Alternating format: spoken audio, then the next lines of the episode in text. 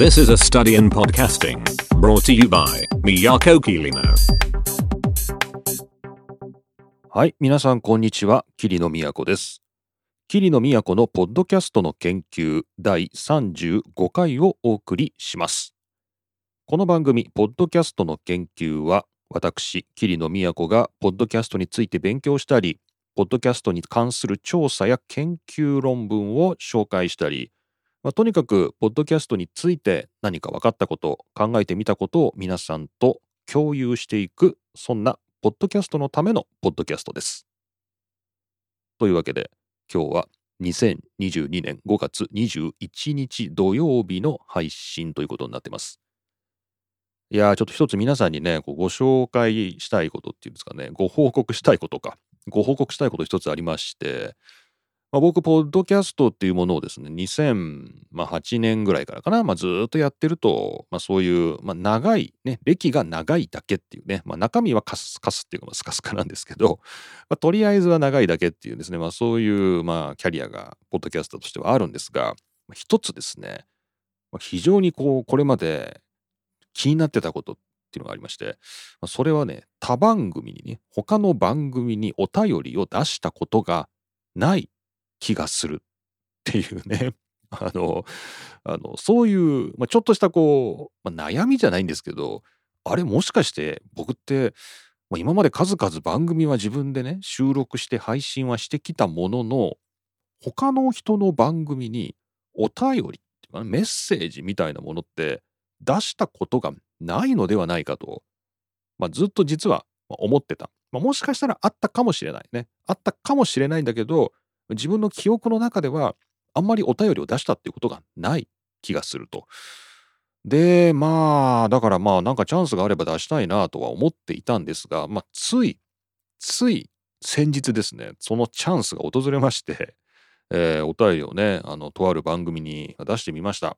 まあちなみにそのとある番組というのは、えーこちらの番組にですね、メッセージを送っていただきまして、こちらでね、そのマシュマロという形で読ませていただいたのですけれども、プラットフォームという番組をやっている石橋さんですね、えーまあ、F1 のファンにもなりましたよっていうですね、嬉しいお便りいただきましたが、その石橋さんが、え相方の方とですね、一緒にやっておられるプラットフォームというね、番組があります。でそちら宛てにですね、お便りを出してみました。出してみました。いやー、これもね、なんていうんですか、こう勉強というか経験ですね。で同じあの石橋さんの方でもですね、マシュマロっていうサービスを使っておられるんで、まあ、マシュマロのインターフェースを前に、こう番組に対するお便りを入力するっていう、この経験、これ貴重でしたね。いや、皆さんね、メッセージをね、いただける皆さん、この番組に、いやもう、本当に偉い。本当に偉いですね。いや、もう本当に素晴らしい。もうメッセージ送るのね、すごい大変。なんか考えちゃって、なんかね。でもちろん、あの、お便り送るからにはね、その、まあ、プラットフォーム僕、購読してるんで、まあ、こう、まあ、ずっと聞いてるわけですけれども、改めてね、こうメッセージを出そうとすると、こう今、まあ、どこに出そうかなみたいな、どこのね、その番組のこういろんなコンテンツがね、こう中に含まれている中の、こうどのポイントに対してお便り出そうかなみたいな、結構考えちゃってですね、まあ、その中で僕は、ファストフードについてお話ししてる回があったので、ちょっとファストフードについて、まあ、送ろうかなと思って、ファストフードについて、まあ、書いて送ってみた。ですね。そうしましたらね、あのすぐあの読んでいただけまして、えー、と今から2回ぐらい前ですかね、えーそのプラットフォームの冒頭で、あの桐野都さんからのお便りですみたいな感じでご紹介いただいたんですけれども、まあ、なかなかやっぱりね、こう自分の書いた文章をね、他の人が読んでくれるというか、読んでくれるっていうかね、あのーていうんですか、こう紹介して、で、かつ、その、まあ、紹介しつつも、そこからこう話題を広げてくれるっていうかね、なんかそれってすごい面白かったですね。なんかね、こう、まあ、僕もその番組に参加してる気分になるというか、うん、なんかね、あの、そういう新鮮な感じすごいありました。はい。まあ、僕はその中でね、こう、ファストフード、まあ、例えばマクドナルドなんて行くと、まあ、僕、ビッグマックを食べちゃうんですよね。ただですね、あんまり周りでビッグマック食べる人いないし、まあ、お店でもそんな押してないんですよね、ビッグマックってね。なんかもう日陰扱いっていうか、まあ、とりあえず、なんかこう、かつてのメジャーなメニューだから、まあ、とりあえず残してはあるけど、まあ、別になんかそんなに店も売ろうとしてないというか、まあ、なんかそんなような雰囲気をひしひしと感じてまして、いつかこのビッグマックなくなるんじゃないかなみたいなふうに思ってて、まあそのビッグマックをね、食べるんですけどどうですかみたいな話でちょっと振ってみた。で、そのまあお答えがね、2人ともいただけまして、まあそれはすごく面白かったですね。なんかね、まあ、僕も薄々思ってたようなこう世代差じゃないかとかね、まあいろいろなことを言っていただきまして、まあ面白かったです。というわけで、えー、まあお便りね、あの初めてかもしれないですね。他の番組に送ってみたんですけど、まあ、なんかね、こうやっぱ参加してるっていう感じがして、すごく面白かったです。ということをちょっと皆さんにご報告したかったというね、そんなオープニングです。はい。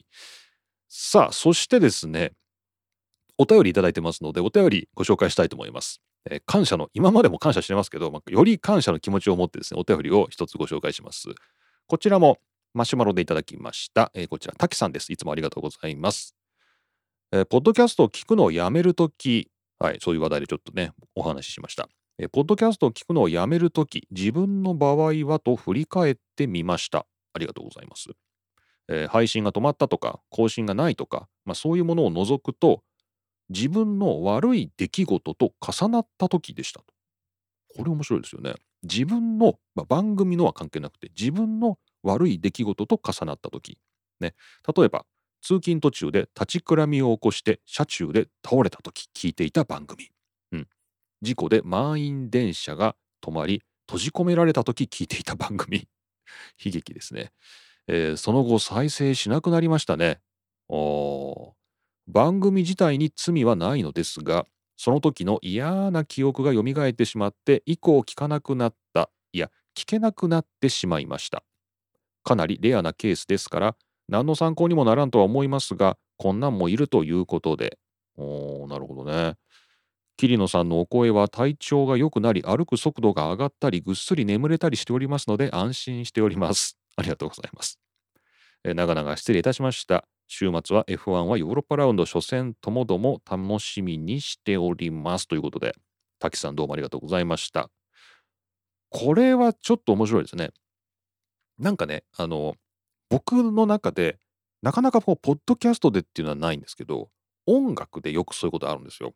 こう例えばねこうなんだろう。昔ってこう音楽を持ち歩くときにこう iPod 以前ですね。iPod とかそのメモリープレイヤー以前だと MD とか CD ウォークマン CD とかね、まあ、そのもっと前だったらテープとか、まあ、何にせよこう移動している間って、まあ、それをこう繰り返し聞かざるを得ない状況というかね。なんかそういうこと結構あったじゃないですか、まあ、せいぜい60分とか70分とか。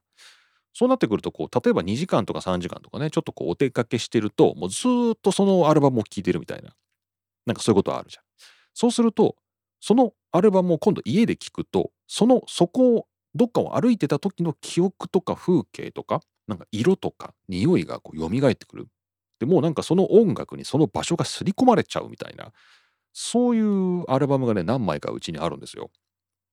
例えばなんだろう。あの大学受験の時に、まあ、高校生ですよね。だから僕。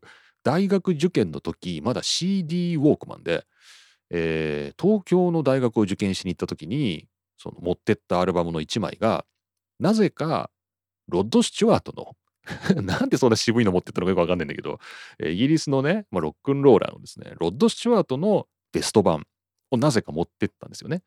なので、今でもその中に入ってる曲を聴くと東京が思い浮かぶんですよね。ロッド・スチュワートなのに東京渋谷とかですね。あれはどこ行ったのかな新宿はあんまり浮かばないかな。でも渋谷が浮かぶかな。なんかね、そういうのがあったりして、まあ、なんかね、その音楽、耳からこう聞くものに、その他のね、感覚が刷り込まれちゃうみたいな。これなんかわかるんですよ。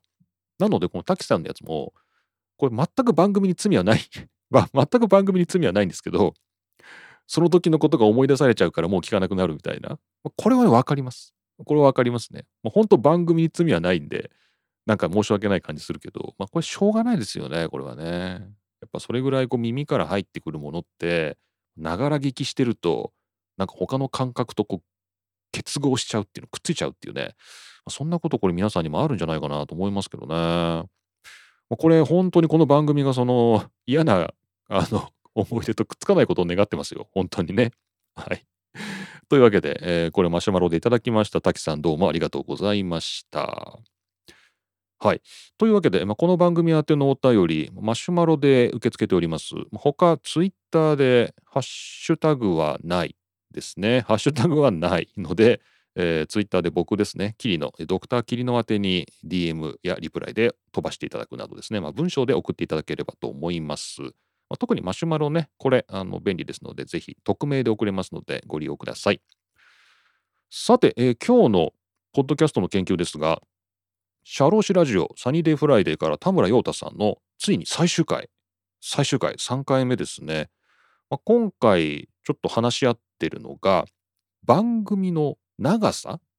番組ってどれぐらいの長さがいいんだろうね？みたいなことをちょっとですね僕があのニュース記事をもとにちょっと相談してみたというねそんなような内容になってますので是非何分ぐらいがいいのかっていうねこれは皆さんのねそれこそ状況にもよるんですけど一体何分ぐらいがいいのかなっていうこの答えのない疑問質問ですかね。一緒に楽しんでいただければと思います。えー、それではここからは、えー、桐野と田村さんのトークに切り替えたいと思います。でその後また桐野帰ってきますので、まあ、最後にこの全3回でお送りしましたけれども、まあ、田村さんとの収録、まあ、振り返ってみて、まあ、どうだったかというような話もできればと思います。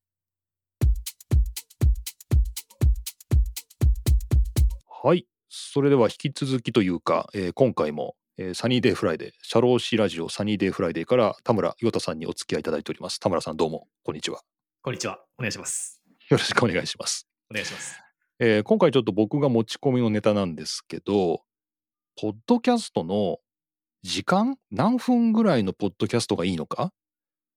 これをちょっとあの、まあ、ポッドキャスターでもありリスナーでもある田村さんとちょっと話し合いたいなと思ってるんですよね。でそのきっかけになったのが、はいはい、これね田村さんもさっき紹介してくれたんですけどラジオトークっていうサービスね。あの1000万円儲けた50代脱サラでしたっけね、なんかそういう話がありましたけど、はい、えー、これはね、えっと、PR タイムズなんでこれはプレスリリースなんですが、えー、たった1分あれば音声を誰でも世界中のポッドキャストサービスへ配信できるプラットフォームへラジオトークが Web ブラウザからの配信を可能にっていうので、新しいこれ4月28日のプレスリリースのようなんですけど、えー、ささっきというか、さっき、収録的にはさっきなんですが、はい、あのこの前話してたラジオトークっていうのがまあ閉じた環境でみたいな話をしてましたけど、それが Web ブラウザから12分以内の音声を配信できるという機能を公開したと。で世界中のポッドキャストストリーミングサービスに音声を簡単に配信できる。ということで、Apple Podcast、Spotify、Amazon Music、Google Podcast などに、つまりアンカー .fm がやってるのと同じような感じなんですけど、いろんなところにまあマルチに配信できますよと。ただし、12分以内という。こういうサービスをラジオトークが始めたと。これ12分、まずね。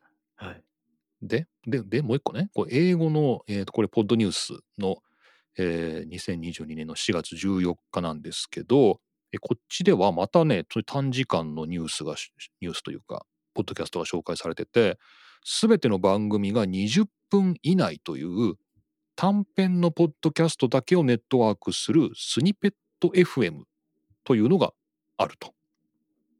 で、視聴者の、聞く人の時間をえ尊重するために、え 聞く人の時間を、まあ、節約するというか尊重するためにあのー、よくさあの、はい、例えばネットフリックスとかだとドラマでオープニング飛ばせたりするじゃないですか。あはいはい。こうスキップみたいなね。あそうですね。はい。あるじゃないですか。で、はい、そんなような機能が含まれてると。へえ。こうポッドキャストのこうなんだろうもちろんポーズとかそういうのもできるんですけどこう部分的にこう削除して聞くとかなんかそんなような機能も含まれていると。でこれはもうそもそも全ての番組が20分以内でさらにそういう時間を短くして聞くっていう機能も入ってると。っていう今ね流れが来てるかもしれないですよ。あじゃあもしかしたらあの読み応えがあるところはすべて飛ばされてるかもしれないですね。こう、スキップスキップみたいな。あ、もうこれもうだるい、だるいからみたいな。いやそうだそう考えたら、まあはい僕のポッドキャストの研究はだいたい30分ぐらいで田村さんのやつもまあ30分ぐらいですかね30分40分ぐらいめどでって感じですかねそうですね、ぐらいですね。だからそれの半分でいいってことですようん、そうですね。これはだ正直どれくらいの長さがいいんだろうっていうああ、確かに。正解はあるのかっていう感じなんですけどでもなんかあれですよね、僕対談番組やってるんですけど、多分15分、20分で1本撮ると、すごい薄っぺらい話になっちゃうんですよね。なんかこう、質問をもう次々やんないと、本当に薄っぺらい形になっちゃうんで、いや、そう収録してると大体30分ぐらい欲しいなってなりますね、1エピソード。やっぱり。ああなるほど対談ではい。20分っていうと本当に一問一答を何回か繰り返すって感じかなあ、ぐらいですね。結構すぐだって感じですねじゃあはい。えどうしたらいいんだろうじゃあ え普段その田村さんが聞いてる番組って他にこう例えばこう登録して聞いてる番組って大体何分ぐらいのやつなんですか？ああ、そうですね。あれ短いのだったら本当10分、15分のやつとか聞きますし、長いやつだったら本当1時間ぐらいのやつも聞きますね。おーやっぱはい短いやつもあるんですね、短いの、はい、ありますね。なんか僕はなんか長いのが好きでああ。なんかもう2時間とかあったらすごい嬉しいみたいなええあ、そうなんですか。1時間ははい。まあ欲しいって感じかな、おーまあ、そう言ってる自分がやってるのは30分ぐらいなんですけど 登録して聞くやつに関しては結構長めが好みああ。確かに。なんか、ポッドキャスト好きな方とかだったら1時間とかでも聞きに耐えると思うんですけど、新規の方だとやっぱ1時間って、ああ、長えなーってなっちゃうかもしれないですね。5分、10分とかのが。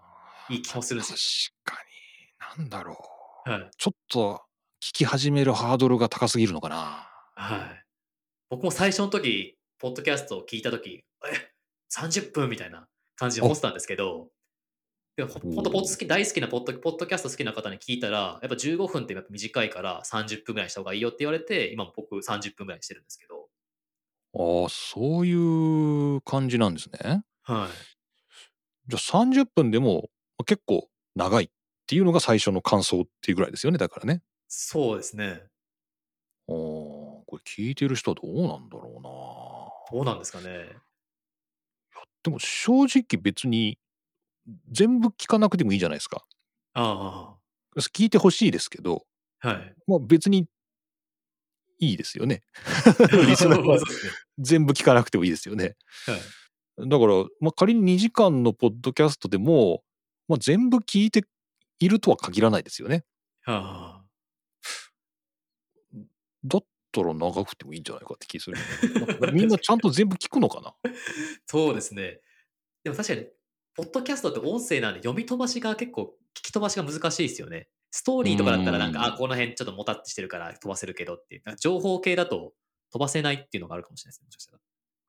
結構なんだろう、1.5倍で聞いてますとかそういう人もいるのではないかっていう気がするんだけど、ああ、そうですね。確かに。それはありますね。1.2倍とかね、1.5倍とかね。はい。僕はあの通常速度で聞くんですけど、はい。結構早早回しで聞いてる人って結構いるらしいよっていうはあ、はあ。感じなんですけど、田村さんは全然そんな1.5倍では聞かないんですか？いや、僕はね、1.8倍と1.9倍で聞いてますね。あ結構な早回しですよね。はい。でなんか実際、1.8倍で聞いた後に1倍聞くと、ポッドキャスターの方のなんか性格っていうか人柄が全然違うんですよ。1倍の時よりも1.89の方がせっかちなように聞こえるんですけど、なんか、桐野さんは変わんないですね。1.8でも1倍でも全然変わんないです。どういうことやねん。どんな特殊能力やねん、それ。全然変わんないです。全然変わんないです。えー、どういうこと、どういうことなんだろはう。でも1.8倍って相当早いですよね。い。はい。最初、ほぼ2倍はい。そうですね。最初1.2とかで聞いてたんですけど、だんだん1.8とか2倍とかで聞くようになって、でもそれって結構、話すのもやっぱ早くなっちゃいますね。早口になってますね。自分の。あー、なるほど、なるほど。はい。耳から入れるものが。が早いからね。はい。じゃあ、僕の番組なんて30分だけど実質15分じゃないですか。じゃあね。あ、そうです、そうです。めっちゃ早く聞いてます。そういうことですよね。はい。あじゃあ、何なんだ時間って。確かに。き気にしなくていいのではっていう。あ確かにそうですね、逆に。こうなんだろう。聞いてる側がコントロールできるのがいいところなのか。ああ、確かにそうですね。ラジオだと、まあ、電波で流れてる分に関してはそうはいかないですよね。ああ、スポンサーさんとかもありますしね。で、スポンサーさんの関係もあるから、はい。早回しさせちゃったら、はい。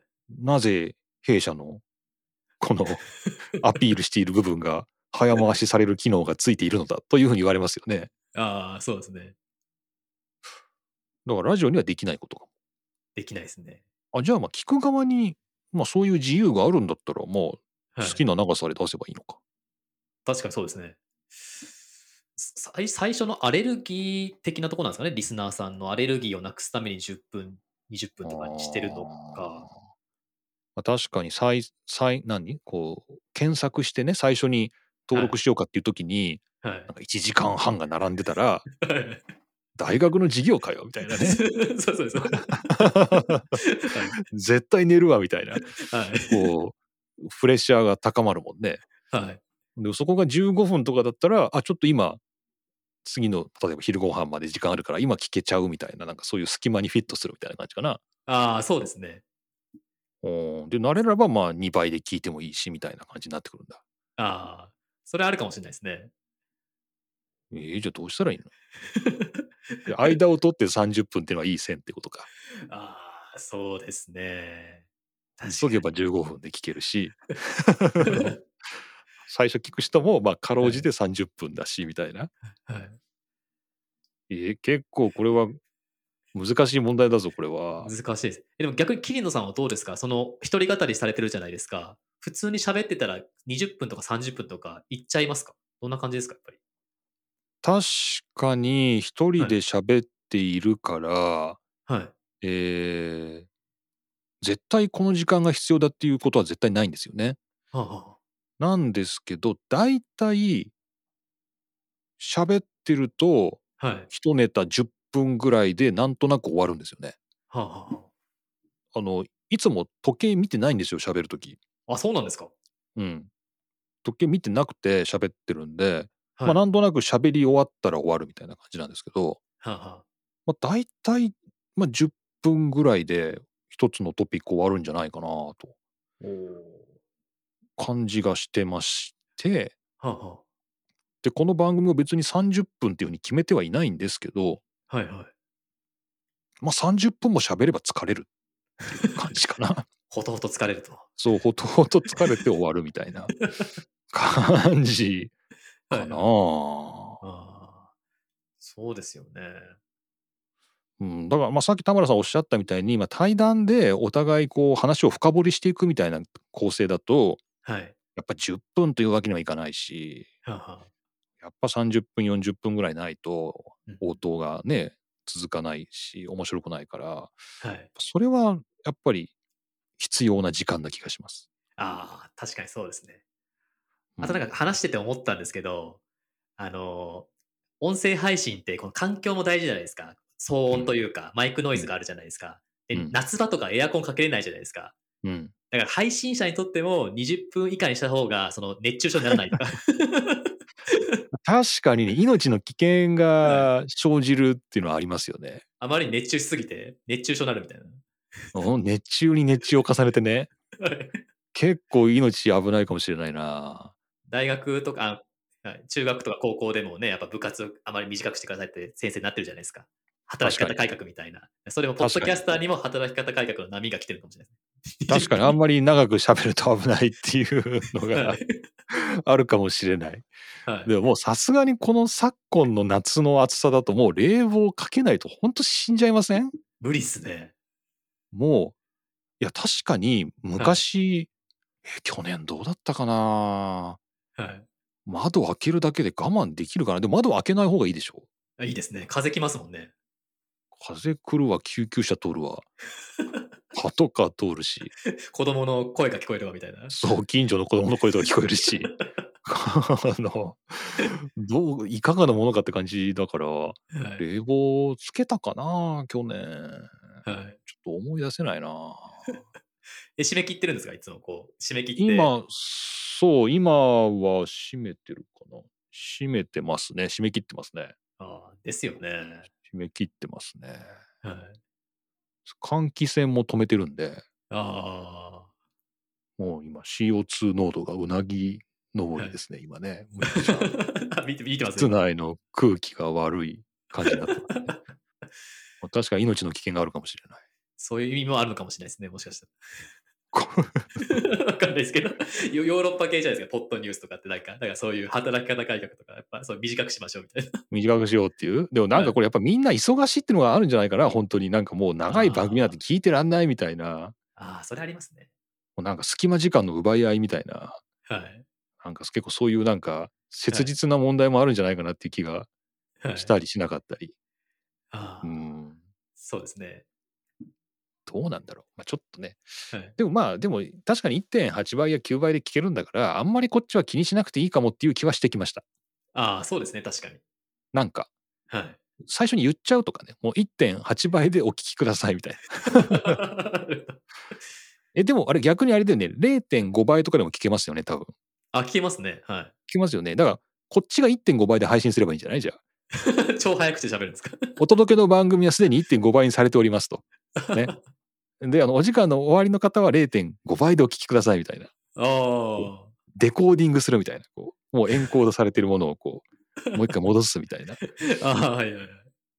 そういうのもやってみるか。一回1.5倍で配信してみる ?1.5 倍 ?1.5 やれるかな？んかあれじゃないですか、エコーかかるみたいになるじゃないですか。なんか、なねえ。すごい早口みたいな人になるみたいだ今僕多分かなりいつも意識してゆっくり喋ってるんですよ。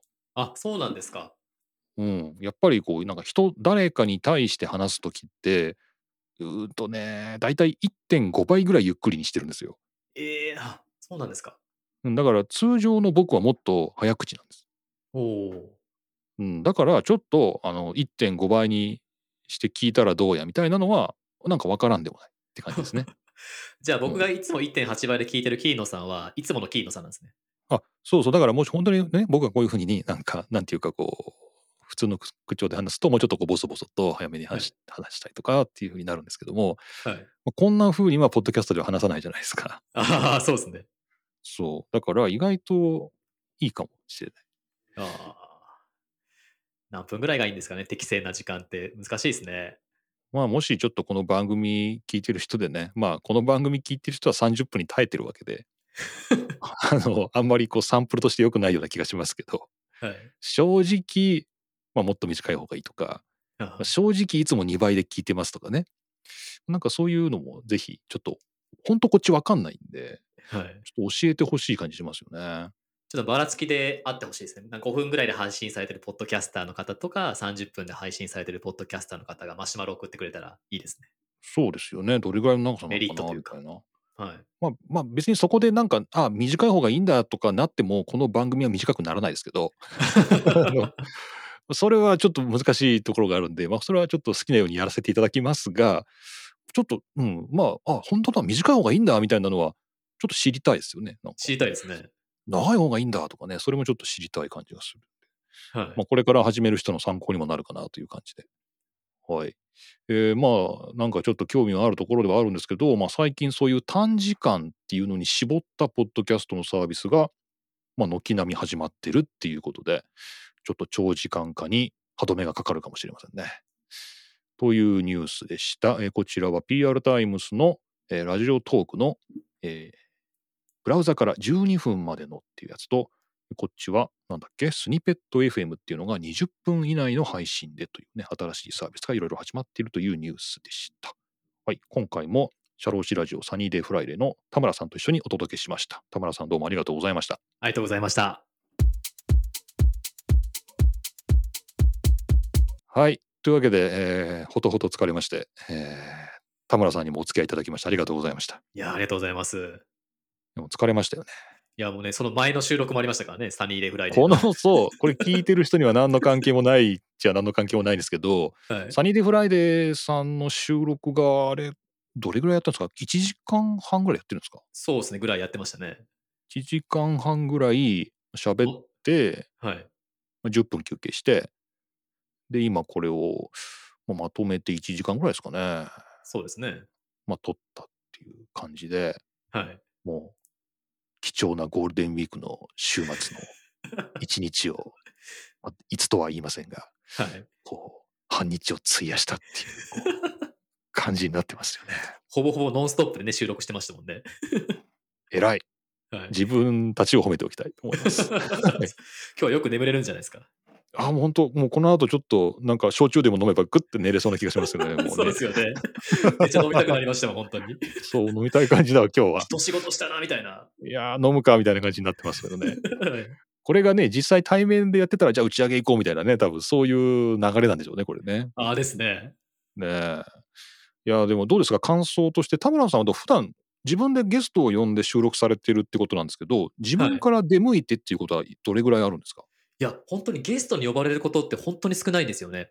僕自身としておは結構話すのも好きなんで出たいんですけど、なかなか そういう機会がないので、でも本当にキーノさんから、いや、私の番組出てくださいっていうのはすごい嬉しかったです。そうなんですね。はなんかもう、まあ、バーターって僕表現しましたけど、まあなんか出る、出るなら、で、出させていただき出てもらうみたいなね、なんか、い。はい、こう、お互い、こう、なんか、提供するって自然なことなのかなと思ったんですけど、はい。案案外、そういう声もかからないこともあるんですね。そうですね。いや、でも全然これはすごい楽しくて、ね、いつも聞いてるポッドキャストの研究のなんか番組に参加させてもらってるってすごい不思議な感覚で、すごい聞き直したいですね、またね。はありがとうございます。これが一体どんな番組になるのかというのは、まあ、これからの、えー問題なんですが、い。はい。今日ね、あの、皆さんにもちょっとお伝えしておきたいのが、この全キャスターっていうのを使ってみたっていうね。これの番組で一回紹介したんですけど、まあ、無料で使える範囲が結構広くて、かつ、こう、オンラインでね、他の人と収録をするっていう時に、こう結構ハイクオリティ取れるっていうサービスを今試してみてるんですけど、これも結構いいですね、なんかね。使いやすいですね。なんかね、あの、さっき、あの、シャローシラジオ、サニーデイフライデーの方は、 Zoom で収録したんですけど、まあ僕の方はこの Zencastr を試してみようっていうことでやってるんだけど、まあ Zencastr の方もちゃんとビデオも出て、なんかある意味シンプルな Zoom というか、はい。そんな感じになってて、まあ音声もちゃんと2トラック、2人だったら2トラック分けて撮れるっていう、まあそういう感じですよね。はい。どうですかね？いいいやいい気がします。僕も今まで Zoom で収録してたんですけど、この Zencastr いいなって思ったので、これからちょっと使わせてもらおうかなと思いました。ね、ちょっとこれ、編集がまたどうなのかちょっと不明なんですけど、はいまあ、えー多分うまくやれるんだろうと思います。はい。さすが桐野さんですよね。最初に Zencastr 紹介して、それを実際使ってみるっていうのがやっぱすごいなって思うんで。これだって使ってみたらまたこれで一ネタできるから、また Zencastr を使ってみたっていうので、番組が持つっていうはい。ことですよね。編集してみてっていう。そうですよねうん。そうやっぱそうやって研究を蓄積していくって大事なことなんで、さすがです。やっていきたいと、えー思っております。はい。というわけで、まあ、二人でほとほと疲れておりますが、いや、本当に疲れた。ね、でもまあ、いい、お互いいい番組が撮れたと、えー信じております。そうですね。はい。はい。というわけで、もうちょっと連続で出ていただきましたが、社労士ラジオサニーデイフライデーから、えー社会保険労務士なんですね、社労士っていうのはね。そうですね。社会保険労務士、田村陽太さんでした。どうもありがとうございました。ありがとうございました。はい。というわけで、エンディング、改めて、まあ、ほとほと疲れた桐野がお送りしたいと思います。いやー、3回に分けてね、こうやってお送りできるぐらいの分量になるとはちょっと思わなかったんですけれども、まあ、今回も結構ね、面白かったですね。なんかね、改めて今、編集しながら聞いてたんですけど、今回はもうほぼノン編集ですね。ほぼノン編集。え2人の言葉が被った時だけ、まあ、ちょっと片方消しましたけれども、まあ、全然他はもう何にも入れ替えずそのまま流してみました。なんかね、この、なんだろう、1.5倍で聞いてますとかね、この2倍で聞いてますとかって、なんか、ちょっとタブーっぽいよね。なんかね、そんなことないのかな。なんか僕はあんまり言われたことないんだけど、でもまあみんな1.5倍とかで聞いてるんだろうなとは思ってるんですけどね。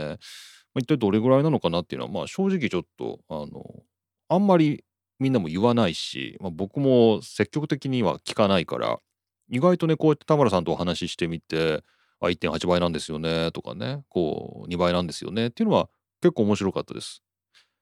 まああれですよね大学のそれこそあのオンラインの授業でズームで生でねやるときはまあできないんですけどそれを録画しておいたものを後で出すみたいなこうオンデマンド型で出すような授業だとまあ間違いなく1.5倍や2倍で聞いてるんだろうなっていうのはまあなんとなくね察してはいますけど、まあ、それこそね学生さんはみんな2倍で聞いてますとか、まあ、あんま言ってこないんでねまあ、えー、よりタブー感がねあの講義の方があるんですけれども、まあ、ポッドキャストは自由ですよね。まあ、皆さん、の好きな速さ、好きな時間で聞いていただければと思います。